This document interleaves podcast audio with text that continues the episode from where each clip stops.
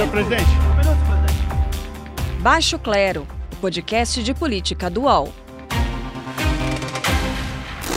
Sou do Baixo Clero, sem qualquer problema, mas é um sinal que todos têm espaço aqui nesse maravilhoso Brasil. Quarta-feira, 18 de março de 2020, 8 horas da noite.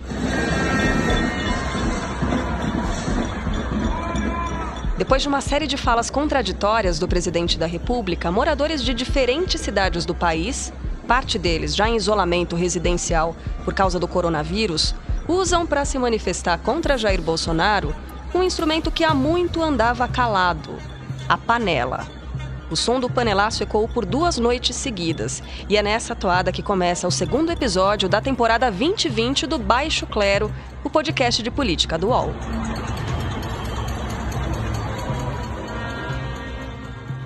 Eu sou Carla Bigato, por aqui também nossos analistas Maria Carolina Trevisan e Diogo Schelp. E antes de mais nada, no episódio anterior, o Diogo Schelp disse que Paulo Guedes talvez não sobreviveria politicamente à crise do coronavírus. A pergunta hoje, Diogo, é a seguinte: Bolsonaro sobrevive politicamente a essa crise? É, pois é, Carla. A razão pela qual eu coloquei o Guedes na frigideira na semana passada é a mesma pela qual o Bolsonaro está abalado agora, né? Quer dizer, a questão da economia. Ele apostou tudo na economia para manter o apoio popular dele. Né? Lembrando que é, ele estava pressionando o Paulo Guedes, porque a previsão do PIB era de queda, né, era menor, quer dizer, uma redução, não uma redução, mas um, um valor mais baixo. E agora é tudo, há previsões já de recessão, ou seja, de queda na, no PIB, né? E aí o Bolsonaro virou e falou essa semana assim: se a economia afundar, afunda o Brasil. Se a economia afundar, acaba o governo. Aí ele já colocou a coisa nesses termos, né? Fica complicado. o que eu acho engraçado é o seguinte: é, não é engraçado, né? A sorte do Bolsonaro é que as pessoas que estavam batendo panela não podem ir às ruas, né? Ao contrário daquelas que negam que existe uma pandemia e resolveram ir as ruas para apoiá-lo, porque se essa gente toda fosse às ruas como iam no tempo da Dilma Rousseff, ele realmente estava perdido. Hum, estava enrolado. Carol, quero a sua avaliação a respeito da, do Jair Bolsonaro nesse momento. Ele se mantém à frente do governo por muito mais tempo? O que, que você acha? Então, Carla, eu concordo com o que o Diogo disse sobre a questão da economia, né? É isso que vai derrubar mesmo o governo, mas eu acho que ele não sobrevive, porque com tudo isso, com toda essa crise, ele demonstrou uma incapacidade, uma incompetência de gerir uma equipe de ministros que teria que é, ter, fazer frente a, a, essa pandemia. E, ademais, ele, ele também revelou uma irresponsabilidade, não só com as pessoas que estavam ali na manifestação, quando ele saiu para cumprimentar mais de 200 pessoas, né?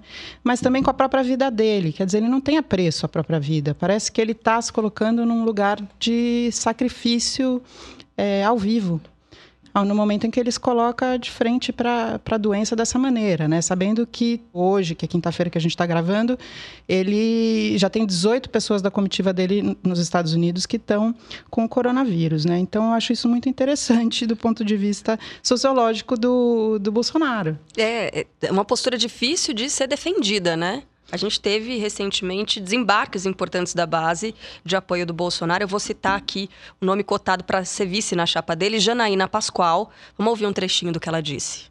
Eu me arrependi do meu voto. Que país é esse? Como é que esse homem vai lá? Potencialmente contaminando as pessoas, pegando nas mãos, beijando. Ele está brincando? Ele acha que ele pode tudo? As autoridades têm que se unir e pedir para ele se afastar. Nós não temos tempo para um processo de impeachment. Nós estamos sendo invadidos por um inimigo invisível. Precisamos de pessoas capazes, competentes de conduzir a nação. Quero crer que o Mourão possa fazer esse trabalho por nós. Uau! Diogo Schelp, vamos lá. Estaria Janaína Pascoal levemente arrependida por não ter aceitado compor a chapa né, com Bolsonaro, uma vez que ela estaria mais próxima da presidência nesse momento?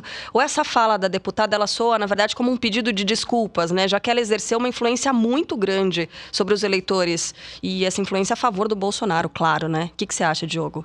Olha, eu, eu acho que o arrependimento é genuíno. Ah, você pode criticar a Janaína por muitas coisas, muitas das ideias dela e tal, mas ela costuma ser coerente e ela já vem é, se distanciando de Bolsonaro há alguns meses. Evidentemente que essa, esse discurso aí mostra um rompimento definitivo, né? Não dá para imaginar uma volta atrás. Ela está pedindo nada menos do que a renúncia do presidente. Agora, talvez a gente devesse imaginar que esse não seja o melhor momento para isso acontecer. O país está numa situação difícil, tem um, uma crise aí nos mercados e tal, tem uma crise de saúde pública se avolumando, mas ainda não, não há um caos. Imagine se, além de tudo, ainda tivéssemos que lidar com uma, com uma queda de um presidente em meio a tudo isso. Não, não acho que seja é, uma coisa que se deva desejar, não nesse momento, pelo menos. Mas será que não é melhor sem ele mesmo, Diogo? Eu não tenho dúvida que não que seria melhor, né? Na verdade, o que eu acho é que é, as outras instituições estão tentando, né? Estão agindo para manter as coisas um pouco sob controle, apesar apesar da atuação do presidente, que evidentemente é vai contra o que se espera, né? Na verdade, ele está mais atrapalhando do que ajudando, com certeza. Eu fiquei pensando, até gostaria de saber a sua opinião, Diogo, e da Carla também. Eu fiquei lembrando do começo do governo Lula, quando ele tinha o Conselhão, né, o Conselho de Desenvolvimento Econômico Social. E como isso está fazendo falta nesse momento, né? Porque naquele momento o presidente estava cercado de banqueiros, sindicalistas, líderes religiosos, líderes do movimento negro, indígenas, mulheres, cientistas, sanitaristas, médicos. E nesse momento parece que o governo Bolsonaro é, tá falando picado, sabe? Então a saúde fala uma coisa, a defesa fala outra coisa, os governos agem do jeito que, que lhe convém. Então, não tem uma unidade de pensamento, não tem alguém que esteja fazendo uma liderança e costurando consensos né, entre todo mundo que possa, possa ser um protocolo para todo mundo agir. Você não acha isso? Não, eu acho. Eu acho que de fato não tem diálogo. Na verdade, você vê pouco tempo atrás, o presidente estava em guerra com os governadores, né? É, então, realmente não há clima para diálogo com, com, o presidente. É, o que a gente vê é, dentro do próprio governo, é, quadros ali, ministros atuando, tentando fazer o que é preciso fazer, apesar do, do jogo contra do, do presidente Bolsonaro. É, de fato, concordo com isso. É, eu só não sei se, se enfim, pensar em tirar um presidente nessa altura é, não colocaria mais lenha na fogueira da crise. O processo consumiria demais, né? Consumiria demais é, o país. eu acho. Bom, só para lembrar que sempre no fim do nosso podcast, a gente tem o quadro Frigideira. Em que a Carol Trevisan e o Diogo Schelp decidem quem é o personagem da semana que deve ser frito ou frita. Mas vamos voltar aqui para o nosso tema do dia, Carol Trevisan. Que tal a imagem do presidente, já que você falou ali do catadão de ministros, né? Aquela imagem do presidente malajambrado, com aquela máscara cirúrgica torta, tapando os olhos, daquela entrevista coletiva, né, que foi, foi convocada pelo presidente. Se a ideia era fortalecer essa figura do Bolsonaro, ele ao lado de oito ministros, né, o resultado não foi exatamente esse. Eu achei que foi um desastre aquela imagem. É, do ponto de vista da segurança que tem que dar para a população, né? Você vê ali o ministro Mandetta, que até pouco tempo, até segunda-feira, tinha uma postura mais transparente, mais firme. Depois que ele esteve com Dória, isso aborreceu muito o Bolsonaro. Então, o Bolsonaro passou a fazer críticas veladas ao, ao próprio ministro da Saúde. Então, o ministro da Saúde estava nessa coletiva numa espécie de saia justa. O Paulo Guedes, é, na minha percepção, e está muito desconfortável. Ele não sabe agir no momento em que você precisa olhar para além de uma política monetarista, né? Ele não consegue enxergar uma solução no momento de calamidade que é, precisa envolver o setor social também, as pessoas mais pobres, né? As medidas que ele anunciou são muito pequenas para resolver os problemas que vão acontecer com essas pessoas, né? Ele foi preparado para ser um tesoureiro, assim, se tem dinheiro eu pago, se não tiver dinheiro eu corto. Então me pareceu muito isso na coletiva. É, ele estava visivelmente, né, ali A minha impressão era uma coisa de desesperança. Ele jamais imaginou ter que encarar esse tipo de situação, né? O Diogo Schelp, vamos falar desse, dessa entrevista coletiva e chamando atenção para um outro Sim. ponto aqui. A convocação de um panelaço pró-governo em meio a um compromisso oficial para apresentar medidas de enfrentamento a uma crise global. Vamos só colocar esse trechinho que o presidente chama, né, para esse panelaço? Eu espero, como o Jornal Nacional vai fazer a cobertura do panelaço 8h30, que o Jornal Nacional anuncie que às 20 horas terá um panelaço a favor de Jair Bolsonaro também. Ok? Estou aguardando ansiosamente. Hoje vou assistir o Globo, coisa que eu não faço há muito tempo. Hoje vou assistir a TV Globo. Não, e assim, né? Estamos falando de uma pandemia, de um vírus que provoca problemas é, respiratórios, velhinhos morrendo pelo planeta e o presidente convocando um panelaço pró-governo. E aí, Diogo, essa situação? É, eu, eu vejo nisso dois problemas, né? Quer dizer, ele mostra que ele só pensa em si mesmo, né? É, primeiro, os dois problemas, ataque à imprensa, que foi uma coisa que se viu nessa, nesse discurso aí, e, e, a outra coisa que ele fez também, que não está nesse trecho, é ele, que ele justificou mais uma vez a participação dele nas manifestações no dia 15. Né? É, quer dizer, ele não admite de forma alguma que ele deu um mau exemplo. Então, é, é isso, né? o presidente não consegue enxergar que o que ele tem nesse momento é uma crise de proporções nunca antes vistas, porque desse jeito, como está acontecendo, nunca aconteceu. Né? Então, é, em vez dele aproveitar a oportunidade para mostrar liderança, assumir o comando, é, ele, ele me lembra, Carla, aquele capitão Schettino, lembra do, daquele cruzeiro que afundou vade na Itália? a bordo, Schettino, é, vade a bordo, Schettino, gritava, o, gritava o, o, controlador lá da guarda costeira italiana, que né? vergonha. E não, o Schettino já estava lá na praia, entendeu? E o Schettino não voltou a bordo, que é o capitão, né? tem que ser o último a sair. Então me lembra um pouco o Bolsonaro. Ele está tentando mostrar, nessa entrevista, ele tentou mostrar que ele começou a se dar conta da importância e tal, mas eu não sei até quanto, quanto tempo isso dura. Bom, a Carol, é, nas conversas que a gente tem aqui fora da gravação, ela chamava atenção para a importância que ganha a imprensa num momento como esse, né? A importância da divulgação de informações corretas, de noticiar o que está acontecendo com transparência. E o presidente se coloca novamente, Carol, contra né, essa imprensa. Ele se enfraquece ainda mais dessa forma, não? Muito, né? Eu estava até conversando com os, os amigos aí que estão em quarentena, em casa, falando. Todo mundo falando que está com tempo livre, eu falando, estou desesperada, porque com os dois filhos e fazendo jornalismo agora, né? Fazendo análise e pensando quais são as situações que esse país vai passar e tal. Não tem um tempo livre, só nem consigo dormir direito. e sabe que é, é, interessante que nessa posição né, do jornalista que vai atrás da informação e apura realmente, tem responsabilidade na informação que divulga, muita gente do entorno, né, parente, amigo, vem perguntar: e aí, eu posso abrir meu comércio? Não posso? E a gente tem obrigação né, de trazer essa informação é, correta. Bom, Talvez o presidente não saiba disso, né? Ele não valoriza é, a nossa profissão. Deixa um pouco, né? É, voltar aqui mais um trecho dessa entrevista coletiva, em que o Bolsonaro apareceu ao lado de oito ministros. Ele citou em um determinado momento a confiança que ele tem no Dream Team que ele montou. Vamos ouvir. Ninguém nunca sonhava no Brasil, senhora Adélia Ortiz, ter uma equipe competente de ministros como nós temos. E grande parte de vocês, em especial a Globo, não deixa passar o outro lado para dizer que o time vai bem apesar do seu técnico.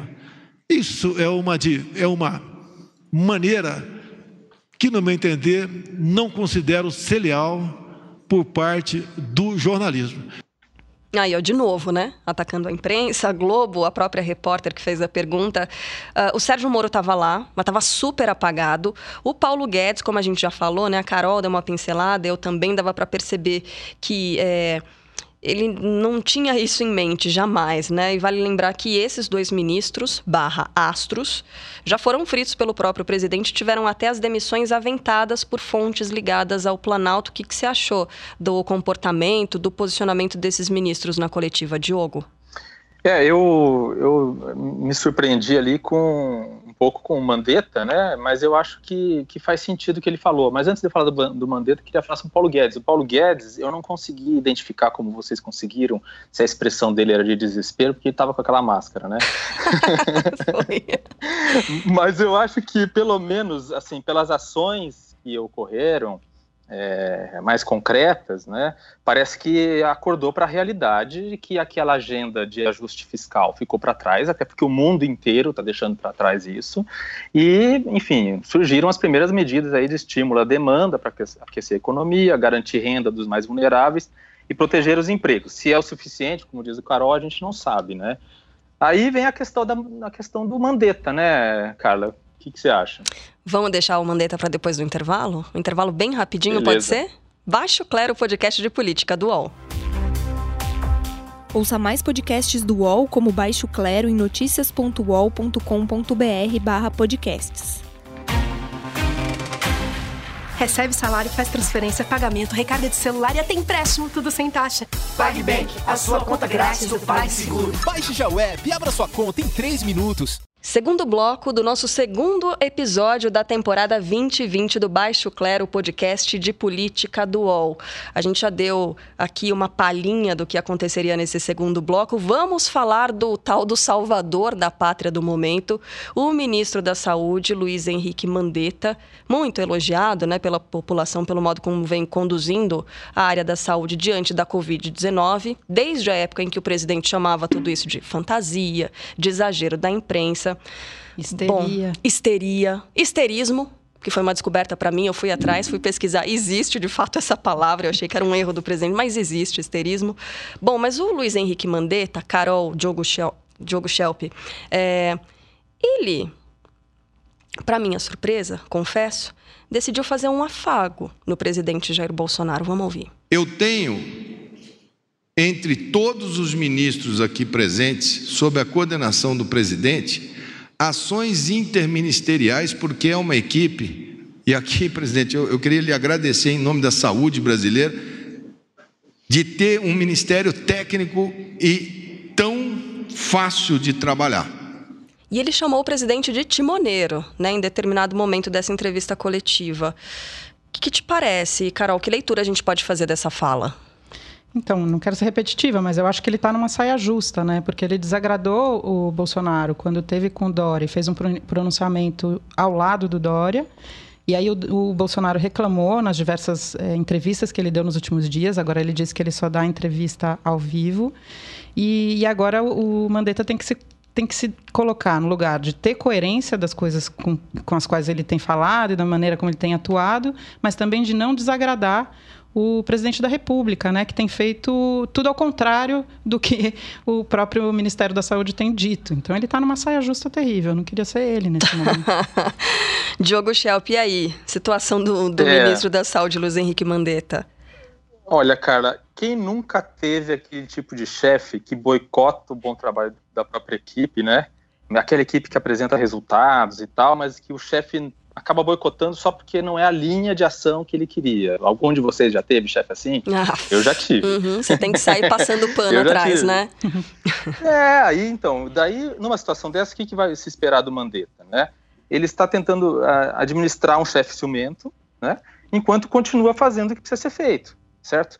É, e tem uma coisa que precisa ser, ser lembrada, que antes de toda essa crise, o Mandetta ele pretendia disputar a cadeira de prefeito de Campo Grande, é possível que isso ainda esteja no, no radar dele. Então, provavelmente, ele teria, de qualquer forma, poucos meses à frente do ministério. Né? É, então, o Bolsonaro pode, pode fritá-lo, mas duvido que o Bolsonaro vai ter culhão, para usar uma expressão que ele entenderia, é, para tirá-lo nesse momento em que praticamente o Mandetta virou uma, quase uma unanimidade nacional. Né? Então, eu queria lembrar de um outro episódio que aconteceu na coletiva. Em um determinado momento, quando os ministros vão anunciar que fecharam fronteira com a Venezuela, naquele momento eles tinham fechado fronteira apenas com a Venezuela, bastante restrito, e é um anúncio que eles gostariam de dar há muito tempo, um dos ministros disse que é um momento de guerra. E eu fiquei pensando que é um momento de guerra, mas a guerra é contra o vírus, não é contra as pessoas, né? Que no momento é, de crise humanitária, em que as pessoas no mundo inteiro estão morrendo, será que não seria uma postura melhor para o país como, um Brasil, como o Brasil tão grande aqui, tão importante na América do Sul, a gente compartilhar, né? Ser mais solidário, dividir para poder organizar e poder acudir as pessoas que vão morrer, né? Porque é muito esquisito você simplesmente virar as costas para quem está ali na fronteira e deixar as pessoas morrendo, né? não sei se uma ação mais específica nas fronteiras não teria sido uma determinação melhor, sabe? Diogo, o que, que, você acha? Essa coisa do. No momento da sobrevivência, as pessoas costumam ser bem egoístas, né? E imagino que muitas delas apoiem essa decisão de fechar a fronteira com a Venezuela e deixar o pessoal que precisa de ajuda do lado morrer. de fora, morrer. E aí, Diogo, politicamente, é, uma ação como é essa, ela tem mais apoio ou menos? É difícil é, uma, uma, decisão dessa, né? Mas a gente vê vários países tomando posições muito parecidas, né? Uhum. É lembrar, por exemplo, que na Europa é, Alemanha mesmo, é, fechou temporariamente a entrada de qualquer pessoa com pedido de asilo e, enfim, refugiados e assim por diante, né? Então, com certeza é uma situação em que você está deixando do lado de fora, né? Fechando a porta para alguém que está provavelmente em condições ainda piores que você. Imagina, imagina por exemplo, os refugiados amontoados na, na nos campos lá da Turquia, por exemplo, uhum. o pessoal que saiu da Síria e tal. Imagina as condições de higiene, a quantidade de pessoas concentradas em espaços pequenos, quer dizer, de fato é uma situação muito complicada em situações de crise e desse tipo. É, a tentativa dos estados é, de resguardar e pensar na segurança. Se essa é uma medida que vai ser efetiva do ponto de vista sanitário, é uma coisa que a gente só vai saber mais para frente. Bom, vamos voltar um pouco para o Sérgio Moro, ministro que estava lá também, mas estava apagado, né? Estava ali com uma carinha. As rebeliões registradas em São Paulo, Carolina Trevisan, em que medida elas foram motivadas pelas decisões do Moro com relação às regras dos presídios federais, né, onde estão os líderes de facções criminosas e que exercem poder sobre a massa carcerária, e em que medida elas estão relacionadas ao medo do coronavírus, na sua avaliação? É muito importante essa, esse tópico, a gente tem que pensar muito nisso, né? Sem dúvida nenhuma, as decisões do Moro sobre os presídios federais têm ligação com os presídios de São Paulo, porque os presídios de São Paulo têm muitas pessoas do PCC é, nos presídios, né? E há um tempo atrás, o governador, junto com o Moro, decidiu é, botar as lideranças do PCC fora do estado de São Paulo nos presídios federais. Os presídios federais, por si só, já, são, já têm medidas muito mais restritas é, do ponto de vista dos direitos humanos do que qualquer outro presídio. Então, é isolamento, é, a pessoa não pode ficar mais do que um determinado tempo, porque enlouquece, é menos banho de sol, menos visita, menos contato com advogado. O que o, o Moro fez foi restringir isso ainda mais, não ter visita nem do advogado.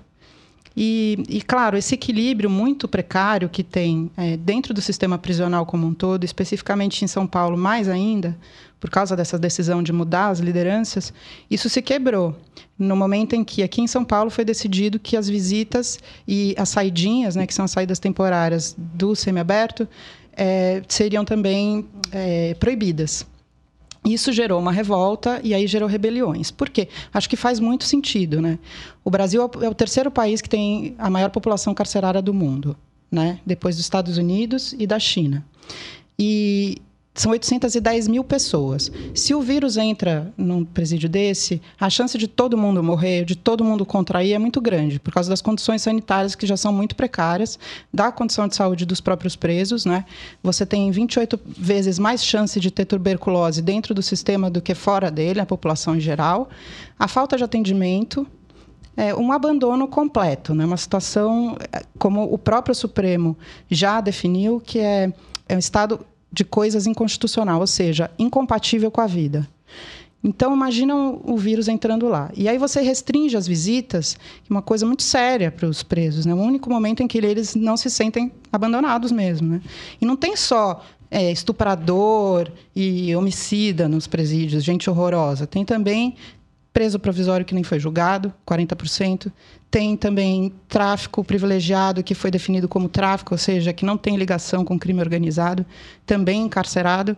Então, o que a medida razoável que seria deveria ser definida pelo governo agora seria desencarcerar as pessoas que estão em condições vulneráveis de saúde, é, os idosos, as grávidas e as que estão amamentando e, e as pessoas que estiverem no semiaberto. Não é que vai liberar todo mundo, vai mudar de regime, vai, vai para o regime domiciliar.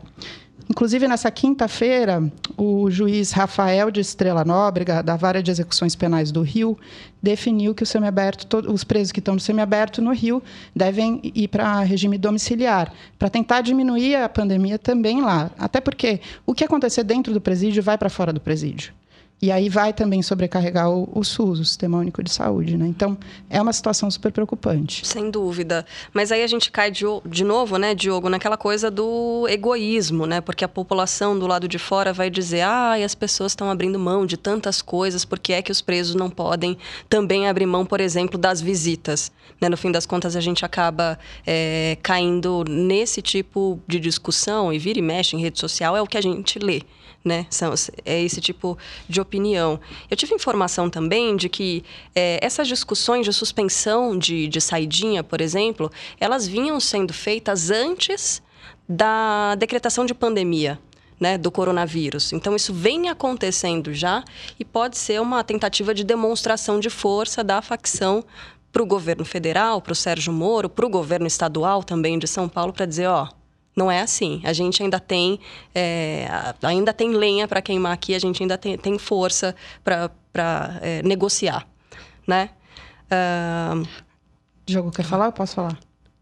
Não, é, não eu, eu, só, eu só queria falar o seguinte, que é, eu, eu, entendo que a tentativa ali de restringir as visitas, né, em alguns estados era, a ideia era proibição total, em outros era restringir. É, a ideia é justamente evitar que, o, que os, diminuir o contato dos presos com o mundo externo e evitar que o vírus entre, né? Eu imagino que isso seja muito difícil de, de evitar porque os presos acabam tendo contato com outras pessoas que também circulam no mundo de fora, uhum, né? No mundo os agentes penitenciários. Do, dos, dos, próprios agentes penitenciários, uhum. por exemplo. É, a questão toda é que o sistema penitenciário brasileiro é um problema crônico né, que se arrasta há décadas e, infelizmente, não é uma coisa que vai conseguir ser solucionada é, de um dia para o outro ou de uma semana para outra no meio de uma crise como a que a gente está vivendo. Mas seria muito interessante se a gente visse que tem, que a gente está aprendendo pessoas que não precisam necessariamente estar encarceradas, né, restritas de liberdade, né? As pessoas podem ser punidas de outras maneiras, há apenas alternativas, há outros meios de punição que não necessariamente é, prender, né? E eu queria só lembrar que na Itália o, o, governo restringiu totalmente as visitas e aí teve rebeliões e houve seis mortes. Aqui são 810 mil presos, lá são 56 mil. No Irã, que não dá para saber o número de pessoas presas, eles também é, desencarceraram, até no Irã. Soltaram é, 85 mil presos políticos bem interessante também, por uhum. causa da pandemia. Então, pode ser que algumas práticas que antes não tinham nem a possibilidade de ser pensadas, depois do coronavírus, possam ser implementadas, né? Que são práticas razoáveis no sentido do direito à vida. É, é algo que, bom, a gente vai ver depois, né? ao fim dessa crise toda, porque no momento a gente percebe o que o agravamento das situações que a gente já tem por exemplo, né, no, as tensões nos presídios, isso parece que está aumentando. Tensão social aumenta. A diferença ali entre quem tem a possibilidade de ter acesso a um plano de saúde e quem não tem, isso está muito evidente, agora muito claro. Quem sabe que, né, quem sabe se ao fim dessa crise a gente não consiga observar o equilíbrio, chegando em novas. Nossa, que esperançosa que eu tô agora, né? Mas enfim, tô, Uau. É, vamos torcer para que isso aconteça. Bom, falando em aproveitar esse momento aqui, paz e amor, de Diogo e Carol. Mais um ponto relevante da entrevista coletiva: o presidente Jair Bolsonaro agradeceu à Câmara e ao Senado pelo apoio para enfrentar essa crise. Ouçam só. Eu quero mais uma vez agradecer aos presidentes da Câmara dos Deputados, Rodrigo Maia, do Senado, Davi Alcolumbre, do Supremo Tribunal Federal, Dias Toffoli, da PGR, o senhor Aras, do TCU, José Múcio, e do STJ. Senhor Noronha, pelo apoio, pela presteza, pela consideração, em juntos buscarmos solução para esse problema que passa a ser um problema de todos nós. Vocês ouviram que alguém sopra, né? Senhor Noronha. porque ele esquece o nome, enfim, alguém vai só. Até do Aras ele esqueceu. É. Bom, a gente teve sim uma manifestação, né, uma pressão sobre o Congresso com essa manifestação do dia 15 de março, Congresso e Supremo Tribunal Federal, né? Mas isso antes de se descobrir o tamanho dessa crise relacionada ao coronavírus. Agora a impressão que dá é de que o vento virou, o governo depende do Congresso para conseguir a determinação do estado de calamidade. A gente já teve aprovação pela Câmara e agora falta aprovação pelo Senado. E isso vai permitir o descumprimento da meta fiscal, né, para o pagamento dos benefícios aos trabalhadores que não recebem Bolsa Família, por exemplo. É, esse contexto de crise global, mortes já registradas no Brasil, isso tensiona ou afrouxa um pouco as relações entre executivo e legislativo para vocês? Vou começar pelo Diogo.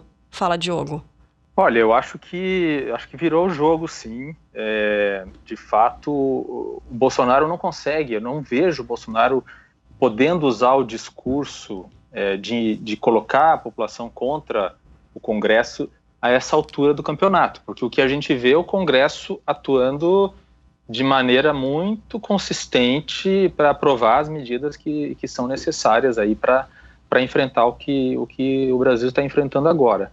É, eu acho interessante também o silêncio de outros dois setores da, da sociedade na qual o Bolsonaro sempre se apoiou muito, que é o setor empresarial né, e o setor dos militares. Né? Me parece que esses dois setores, é, é uma coisa muito de impressão, né, porque é difícil quantificar isso, é, me parece que está é, todo mundo entendendo que, que o presidente realmente não, não está é, no comando da situação como, como deveria, e por isso é, acaba se confiando mais nesses outros, nessas outras instituições, nesses outros poderes. Hum, Carol, essa, essa frase foi forte, né, do, do Diogo. Parece que o presidente não está no comando como deveria, e isso é notado por setores, diferentes setores que envolvem ali o, o governo federal. E aí? Estou concordando com o Diogo de novo. Olha! é, eu acho que o Rodrigo Maia tem tido uma postura muito firme nesse sentido. Acho que essa tensão vai piorar, está piorando.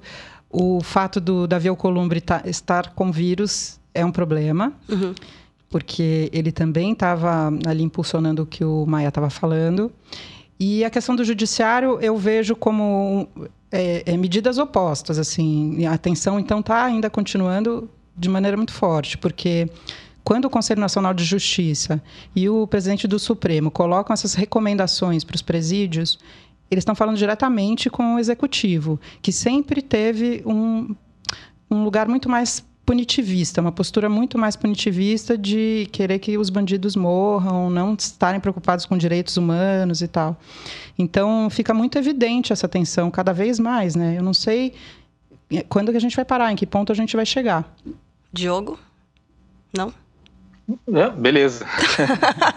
Gente, eu tô achando vocês estão super paz e amor mesmo. Tá vendo como o coronavírus nem de todo mal ele é? Tá aproximando as é, pessoas. Tem, tá tem coisas que é impossível não ver, né, cara? É. Tem coisas que é difícil não, não identificar, não concordar. E às vezes é melhor deixar algumas, algumas coisas que não são tão urgentes, algumas discordâncias não tão urgentes para depois, né? Ah, com certeza. A gente tem que ir ao que interessa. O que interessa agora, a hora da nossa frigideira. Carolina Trevisan, quem é que vai ser frito ou frita por você nesta semana no Baixo Clero? Carla, de novo foi difícil é, determinar uma pessoa só. Mas eu vou então colocar na frigideira hoje o deputado Eduardo Bolsonaro, ah, que fez um favor de causar um problema diplomático entre o Brasil e a China. E o Brasil e a China, a China é simplesmente o maior comprador de minério do Brasil, um dos maiores de proteína animal, o maior parceiro comercial do Brasil e do mundo. E aí o, o, Eduardo Bolsonaro diz que o coronavírus é culpa da China por causa do comunismo, enfim. Faz uma bagunçona lá, obriga o Rodrigo Maia a se desculpar em nome da Câmara causando ali um problema. O, o, o embaixador da China no Brasil estava furioso no Twitter, respondeu no Twitter ali publicamente, que é uma postura que diplomatas geralmente não têm. Então ficou muito feio para o país. Isso demonstra mundialmente a incapacidade dos bolsonaros em geral, né? O Mourão quis aliviar e, e disse: "Ah, mas ele não é do governo". Como que não é?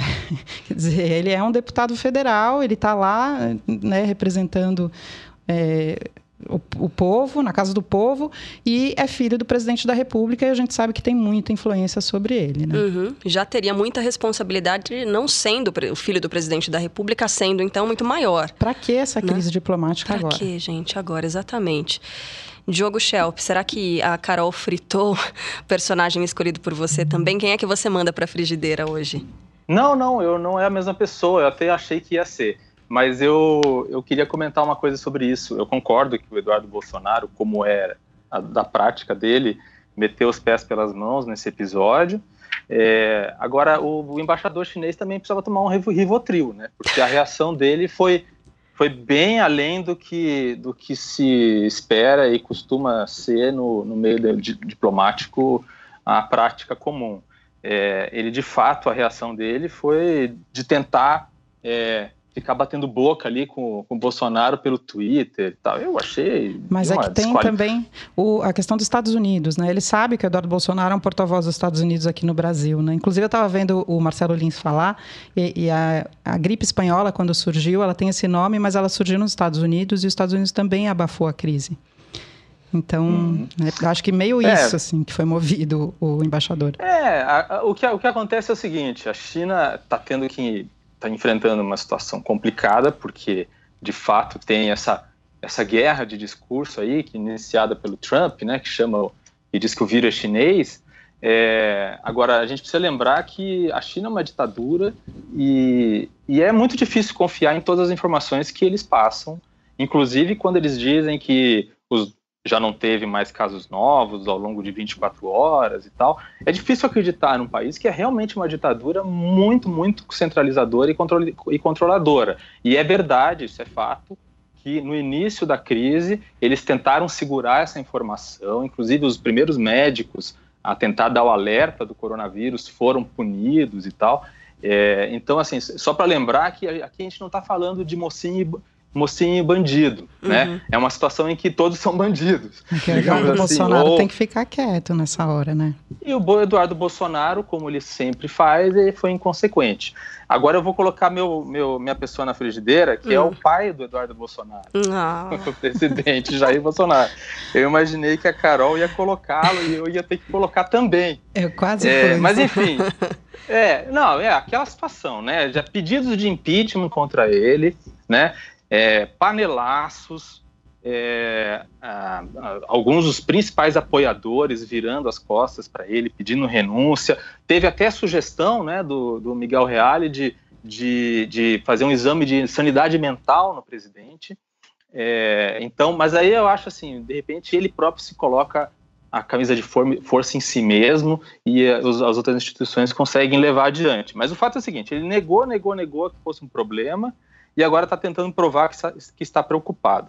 Então, é, só o que dá para esperar é que ele realmente tenha mudado de postura para o bem do país e de, de, todos nós, né? É, Carol? Será? Eu acho sem chance. não, não me convenceu. Você está convencido em algum ponto, assim? Olha, eu tô, eu, a gente tem que ser esperançoso, que nem a cara, né? Que estava muito otimista. É.